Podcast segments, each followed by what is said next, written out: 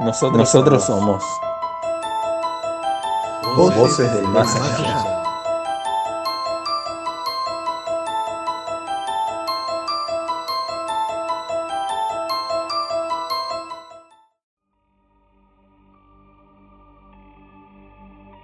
Buenas noches, ¿cómo andan?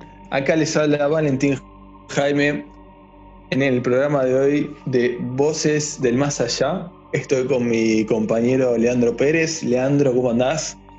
Buenas noches, Valentín. Buenas noches para vos y para, toda, para todos los oyentes. Bienvenidos. Eh, bueno, Voces del Más Allá eh, trata de contar un poco ¿no? los relatos eh, de terror que, que, abundan en nuestro país, pero que muy pocas veces se le da voz. Y este es el programa que quiere darles espacio a esos relatos paranormales que, que hay tanta abundancia en nuestro país. Y nada, es uno de los pocos eh, programas de radio que se dedica a esto. Sí, porque ¿quién no conoce, no? Una historia, eh, un mito, una leyenda de terror, ya sea real o, ficticia, pero todos tenemos presente este género que, está muy explotado en el cine, en la vida misma. ¿No? Y bueno, lo que, como vos decís, programa programa acá queremos eh, dar a conocer todas estas historias y, descubrir este mundo del terror. Por supuesto, y muchas veces la gente nos manda misma historias que les pasaron a ellos, que nos quiere, que las quieren contar al mundo, y no solo quedarse en ese relato entre amigos de le pasó a un amigo del amigo de un amigo, sino que directamente nos las cuentan ellos realmente cómo la vivieron. Ahora con el poder de, que tenemos de, esta conexión eh, mundial, es mucho más fácil descubrir esas historias que, abundan en nuestro país. En nuestro país sobre todo, sí, que esas son las más importantes, porque si bien eh, las de afuera siempre tienen algo eh, misterioso, las de acá son, son más más importantes para nosotros porque son las que pasan en, tu barrio, a la vuelta de la esquina, en tu ciudad, y eso las hace mucho más eh, atrayentes para nosotros. Así que queremos conocerlas a partir de, pequeñas historias que vamos a ir contando acá. Este, vamos a ir conociendo todo esto.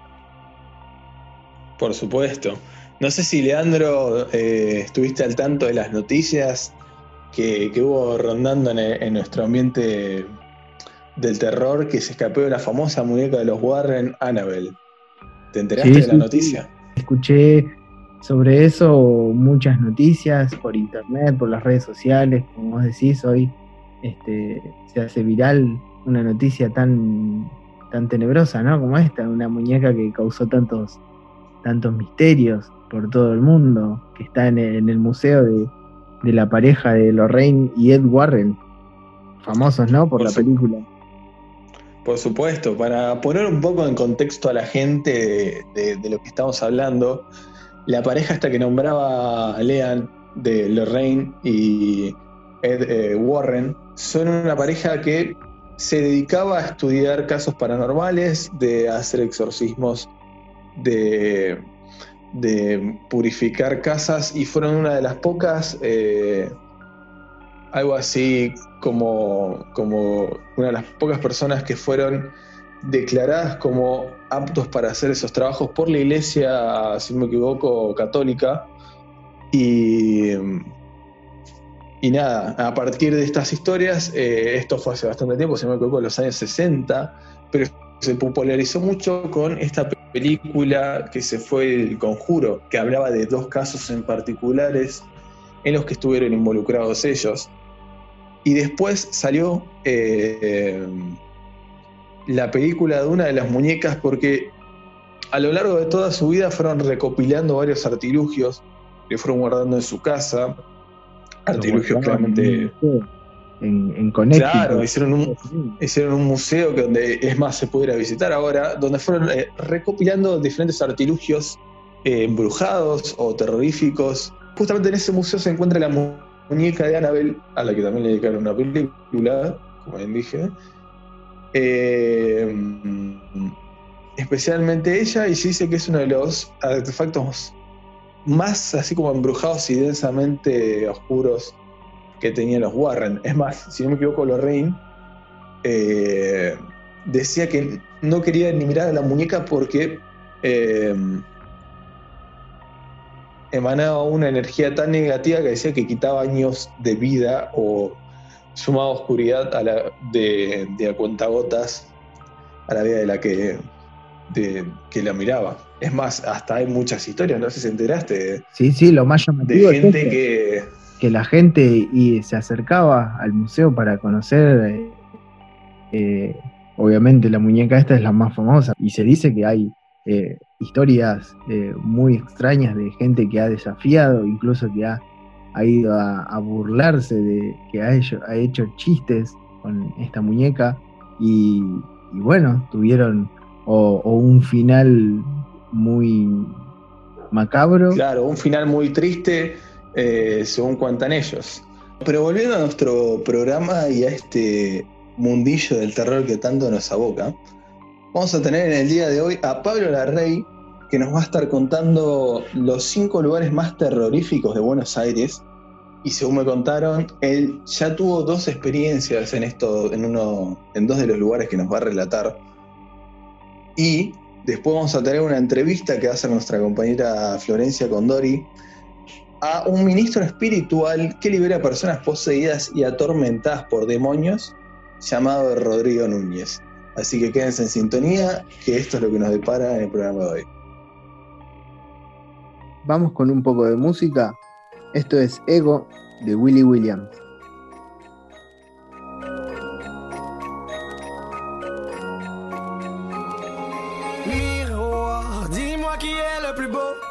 quitte à devenir mégalo. Viens donc chatouiller mon ego. Allez, allez, allez. Laisse-moi entrer dans ta matrice, goûter à tes délices. Personne ne peut m'en dissuader. Allez, allez, allez. Je ferai tout pour t'accompagner. Tellement je suis borné. Je suis bien dans ma bulle. Allez, allez, allez. Tout est beau, tout est rose. Tant que Dis-moi qui est le plus beau. Allez, allez.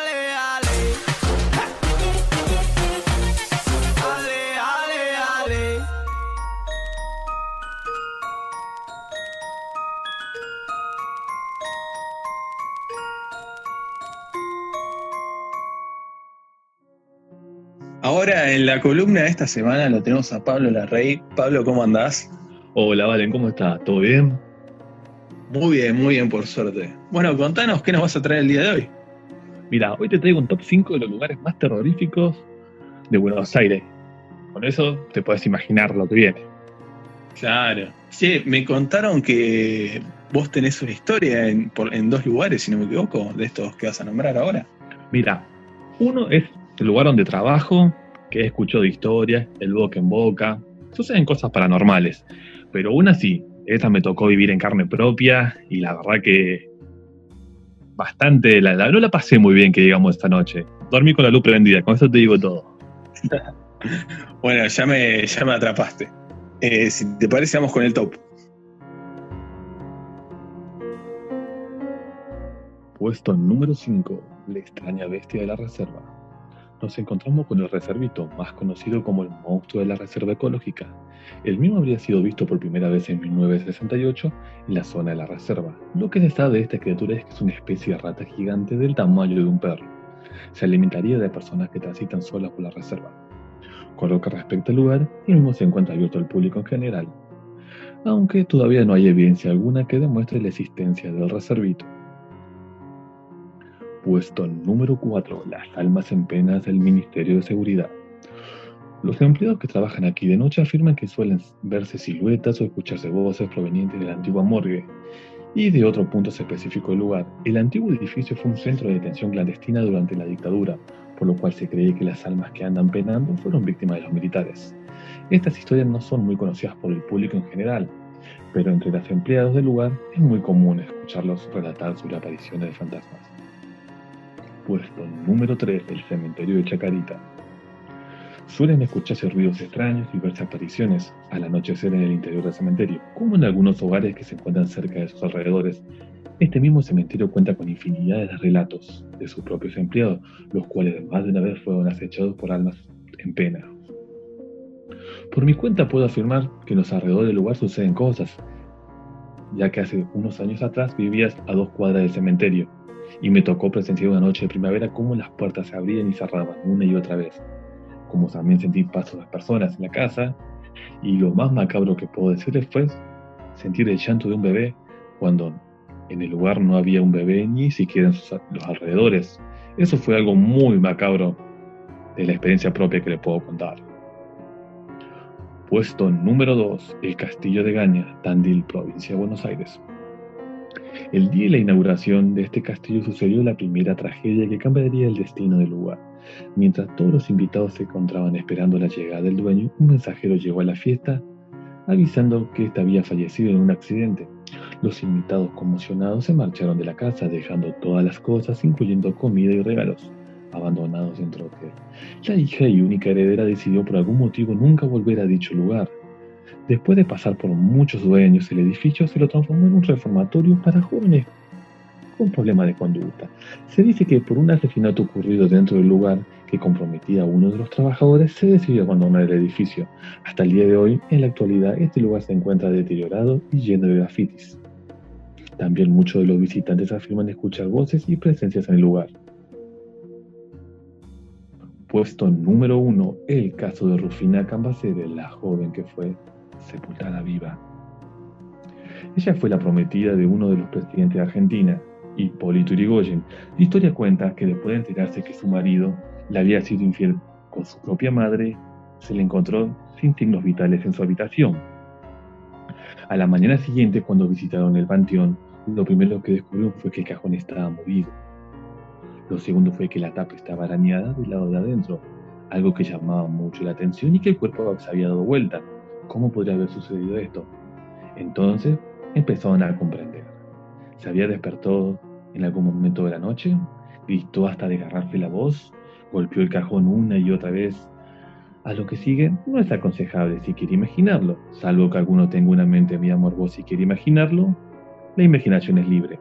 Lo cierto es que murió, volvió a morir una y otra vez esa noche de asfixia.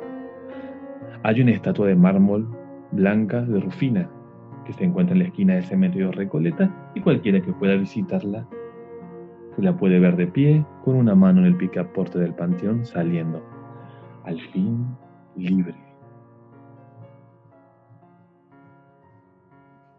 Bueno, ese fue el top 5 de los lugares más terroríficos de Buenos Aires. Muchas gracias Pablo por acompañarnos este día. No, la verdad que muchas gracias a usted por el aguante siempre de permitirme llegar a la radio con mis historias. Y les prometo que la próxima semana estoy preparando un top 5 de los lugares más terroríficos, pero no de Buenos Aires. Vamos a ir esta vez al interior del país, donde suceden muchas cosas extrañas y hay una variedad de personajes y leyendas para compartir con ustedes. Así que bueno, me despido y les mando un abrazo grande y muchas gracias y siguen así. Lo que escuchamos ahora es Lonely de Palace Royal.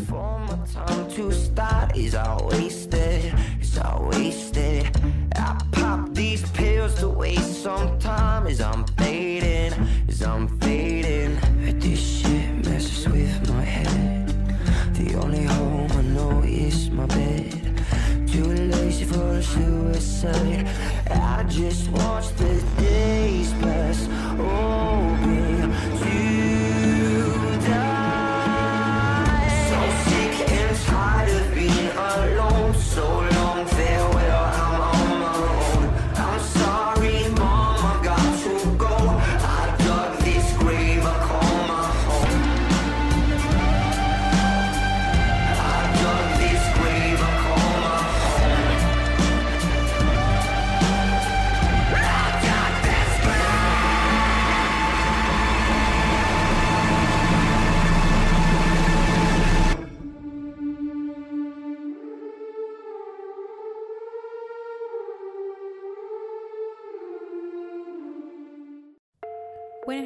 A todo el equipo que hoy nos acompaña y a todos nuestros oyentes.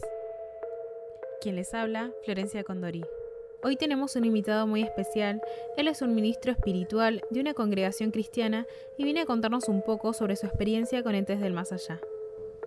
Mi nombre es Rodrigo, soy un ministro de la palabra de Dios y hoy vengo, como decía Florencia, a contar un poco las experiencias de personas que han sido tomadas y atormentadas por el enemigo y cómo la palabra de Dios, el haber conocido a Dios, me ayudó y me dio la autoridad para echar fuera estos demonios.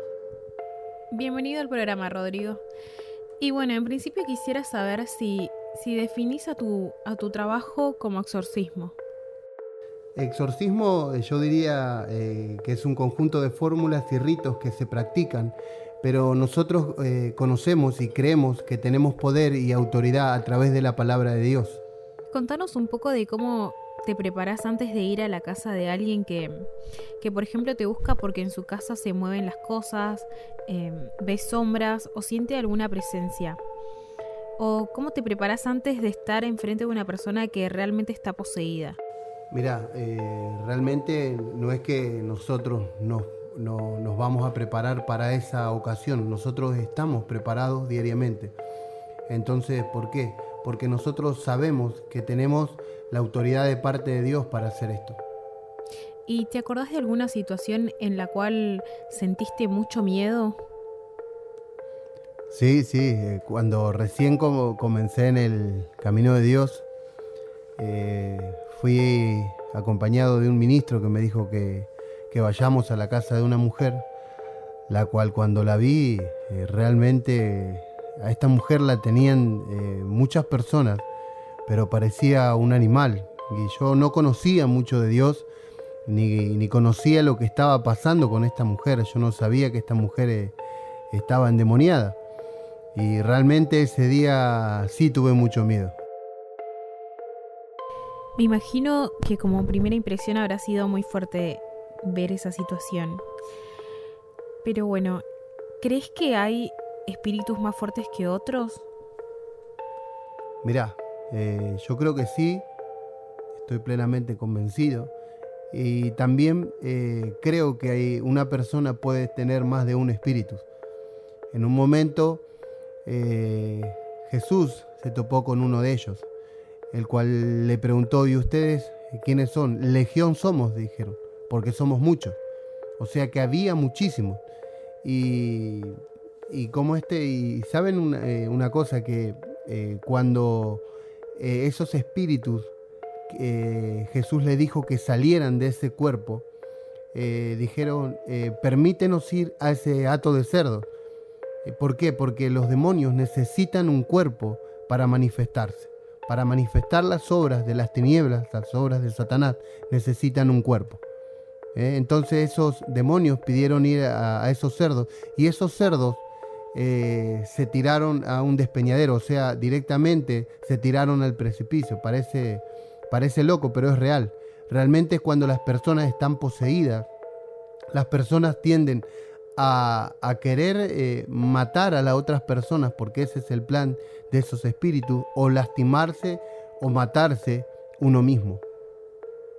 ¿Podrías contarnos también un poco de, cómo son estas manifestaciones de estos espíritus, de estos demonios en las personas? Recuerdo cuando estábamos en la, la congregación y había dos jóvenes, dos jóvenes que fueron a que oremos por ella porque habían intentado suicidarse las dos. Y, empezamos a orar y automáticamente eh, sentía y, ahí se hizo visible la manifestación de, estos espíritus con, con, estas dos chicas.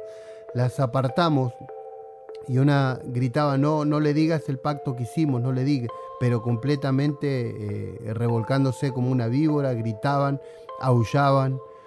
Eh, son esas las manifestaciones que hace el enemigo, o sea, el espíritu que está en, la, en, estas personas para no soltarla. Eh, la otra decía, no me saquen de acá, esta es mi casa, este es mi cuerpo, y siempre con otras voces, eh, pero siempre porque fueron a un lugar, a una curandera, y esa curandera hicieron un pacto ellas, y, ahí automáticamente eh, pudimos decirle a esos espíritus que, que, se vayan de esa joven. De esas dos, porque realmente las dos estaban de la misma forma. Parece que una estaba libre y, automáticamente comenzaba la, la, otra. Y entonces, bueno, la cuestión que estas decía no le digas nada, no le digas de lo que hicimos. Estas dos jóvenes habían hecho un pacto para, para no perder a sus parejas. Los dos, las dos tenían ese problema.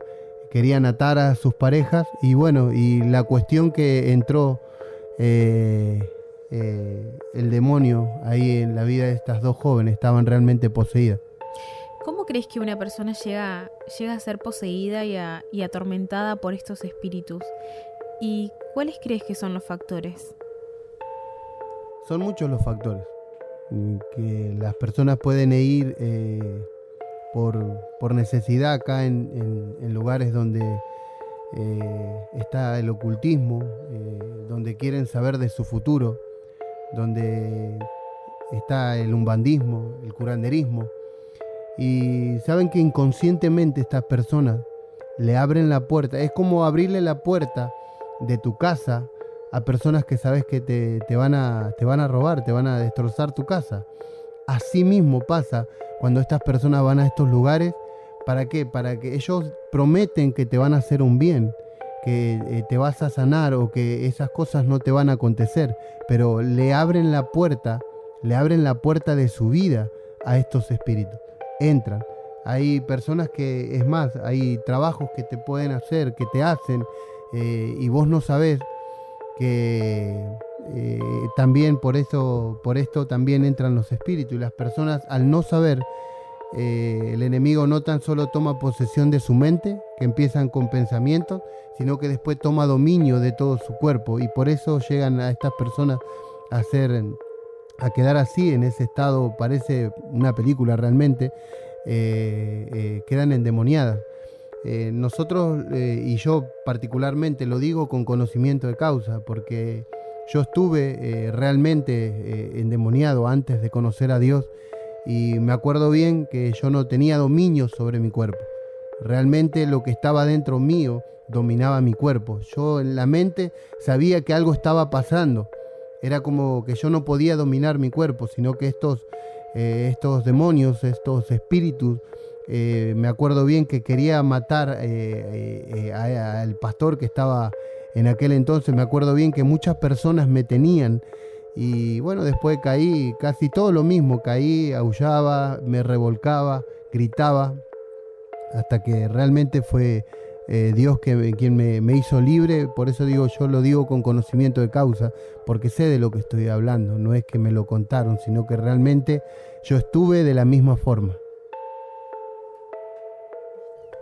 Y en tu entorno fuera de la congregación, ¿suelen pedirte ayuda para estos casos?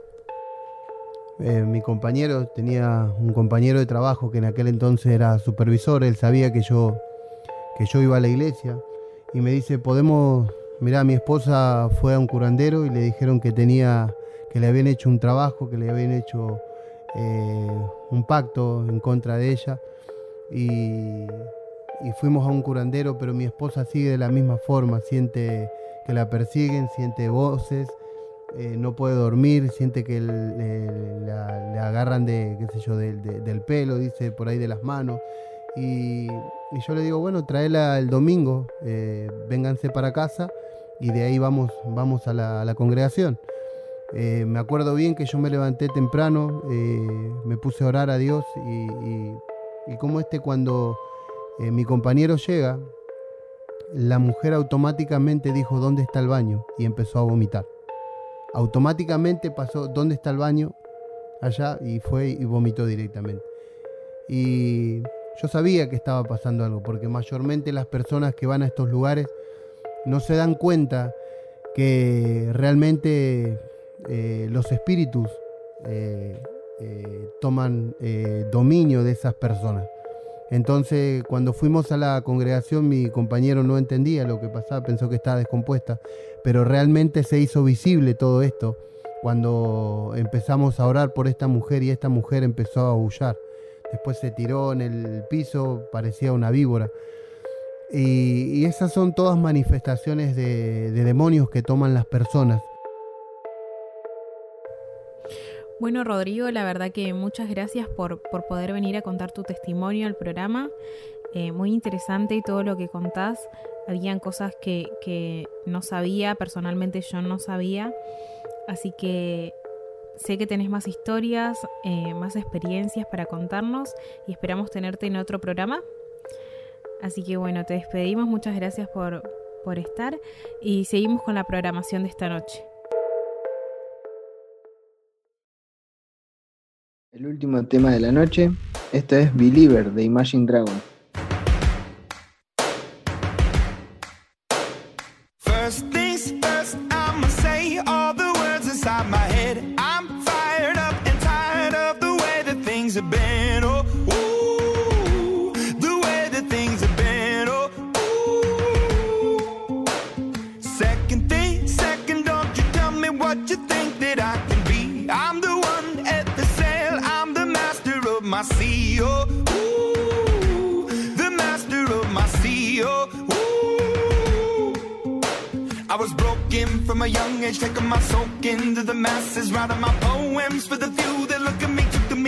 Me, feeling me, singing from heartache, from the pain, taking my message from the veins, speaking my lesson from the brain, seeing the beauty through the.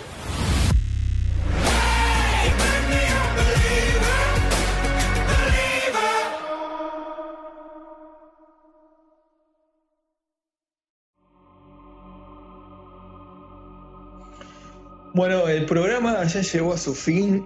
Muchas gracias por acompañarnos en este mundillo del terror que ofrece este programa. ¿Qué te pareció este, esta entrega, Lean? Increíble, la verdad, unos testimonios muy fuertes y, y muy, muy copados. Me quedé muy asombrado con la entrevista, sobre todo. Sí, sí, sí, tal cual, y con el top 5 también. La verdad que son historias que, como dice el programa, como dijimos al principio, son historias de acá, historias que pueden pasar en tu barrio. Bueno, muchas gracias. Ese fue Leandro Pérez, el co-conductor del programa. Y también muchas gracias a los columnistas Florencia Condori y Pablo Larrey. Esto fue Voces del Más Allá, eh, un programa dedicado íntegramente al terror y a historias paranormales. Y los esperamos la próxima semana. Adiós.